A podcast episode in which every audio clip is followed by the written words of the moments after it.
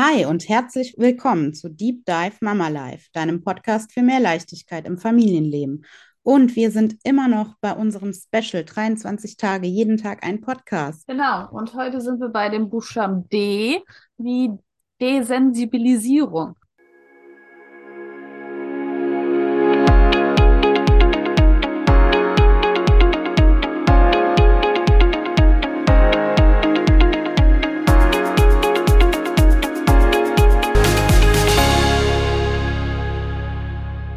Jetzt alle so, hä, Desensibilisierung kenne ich nur vom Allergien vielleicht, ne? Da macht man auch eine Desensibilisierung.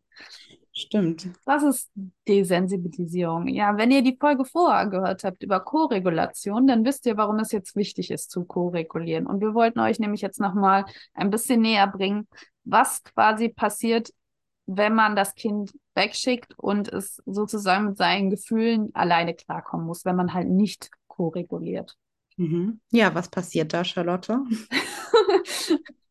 ja, das Kind kommt mit den Emotionen halt nicht klar, weil es sie, so wie wir auch in der Folge vorher erklärt haben, einfach hirnorganisch noch nicht runterregulieren kann, schafft das einfach nicht.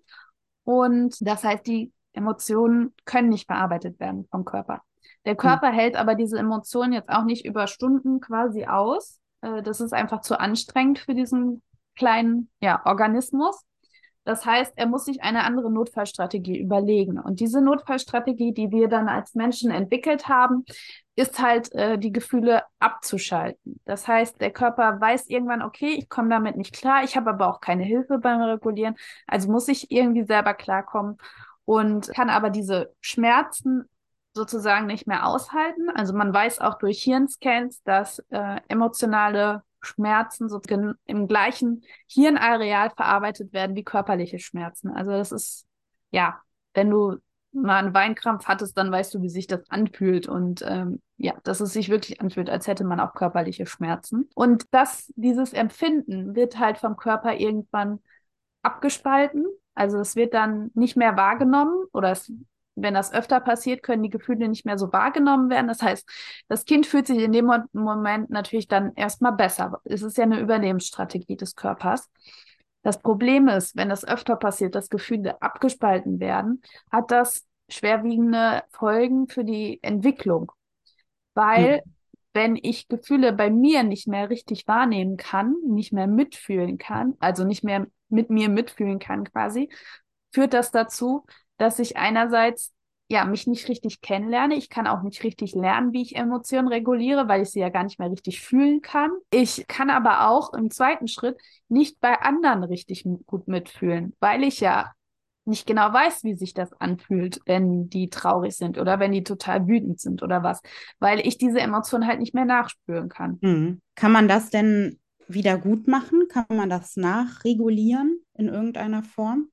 Ja, das kann man nachregulieren. Das tun wir im Moment bei ganz, ganz vielen Erwachsenen, die diesem Prozess unterlegen sind. Leider in sehr, sehr langfristigen Therapiesitzungen kann man das nachnähren sozusagen, weil diese Emotionen, die dann halt abgespeichert werden im Körper, also die verschwinden ja nicht, die sind ja nicht puff weg, sondern die werden halt im Körper abgespeichert.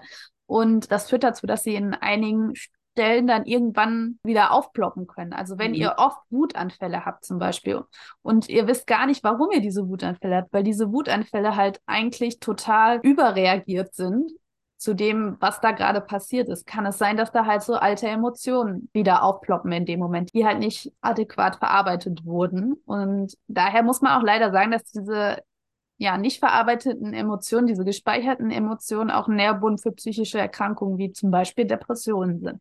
Und mhm. Depressionen sind ja mittlerweile eine Volkskrankheit. Und ja, wir nähren da bei ganz, ganz vielen Leuten ganz viel nach, ja, was halt in der Kindheit leider verpasst wurde. Also die gute Nachricht ist, man kann es wieder gut machen, man kann es nachregulieren. Die schlechte Nachricht ist, dass ist aufwendig, das dauert lange und man hat dann unter Umständen viele Jahre ähm, unglücklich verbracht. So. Genau.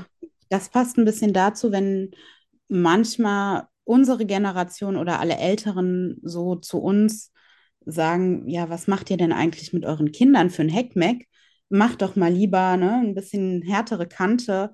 Das hat uns ja auch nicht geschadet. So, und dieser Spruch, das hat uns ja auch nicht geschadet. Da müssen wir sagen, äh, doch, leider schon. Deshalb wartet man jetzt zwei Jahre auf einen Klinikplatz oder äh, auf einen Psychologen und so weiter, auf eine Therapie, weil es uns doch geschadet hat.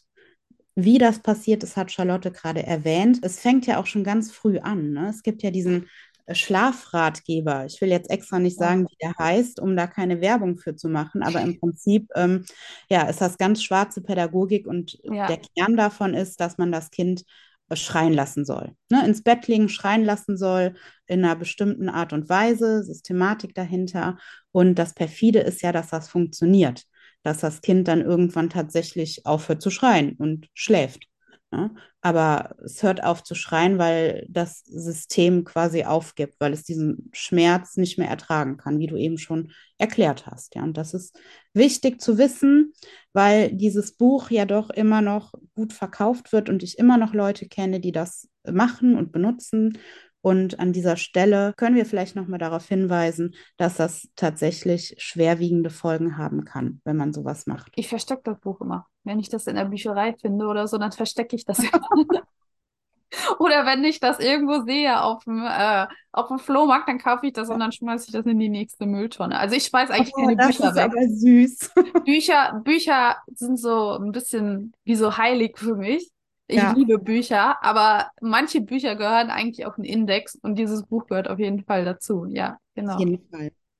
Ja, ich hoffe, ihr konntet da was mitnehmen und wir machen an dieser Stelle Schluss und hören uns morgen wieder. Mit dem Buchstaben E. Bis morgen. Bis morgen. Tschüss.